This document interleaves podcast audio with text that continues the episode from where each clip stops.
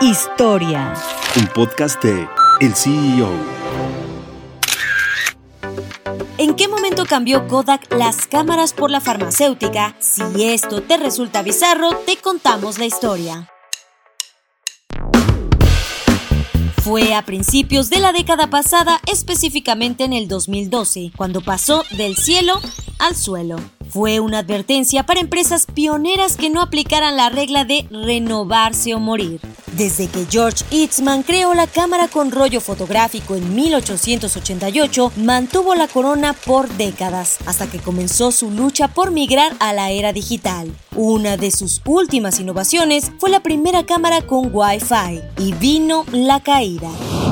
Sus ventas se redujeron casi a la mitad, 2005-2010, hasta que el dinero se acabó. Tras un proceso de bancarrota, la empresa redujo su tamaño. Fue ahí cuando comenzó a sacar provecho de otras industrias en tendencia que nada tenían que ver con la fotográfica. Y cuando decimos nada, es nada.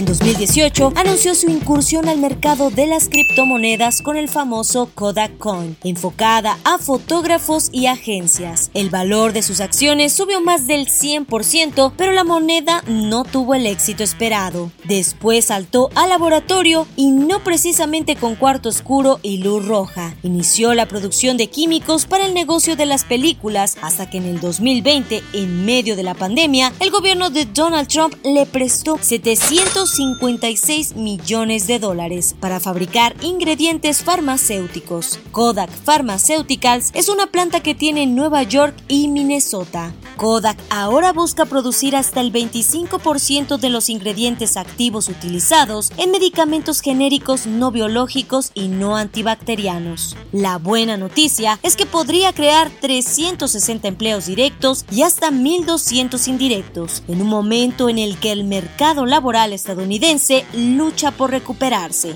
Solo el tiempo dirá cuál es el resultado de su nueva apuesta. Kodak, por lo pronto, se niega a morir. Gracias por escucharnos y los invitamos a consultar más información de noticias, tecnología y negocios en el CEO.com, arroba el CEO-bajo en Twitter y el CEO en Instagram. Soy Giovanna Torres, nos escuchamos la próxima.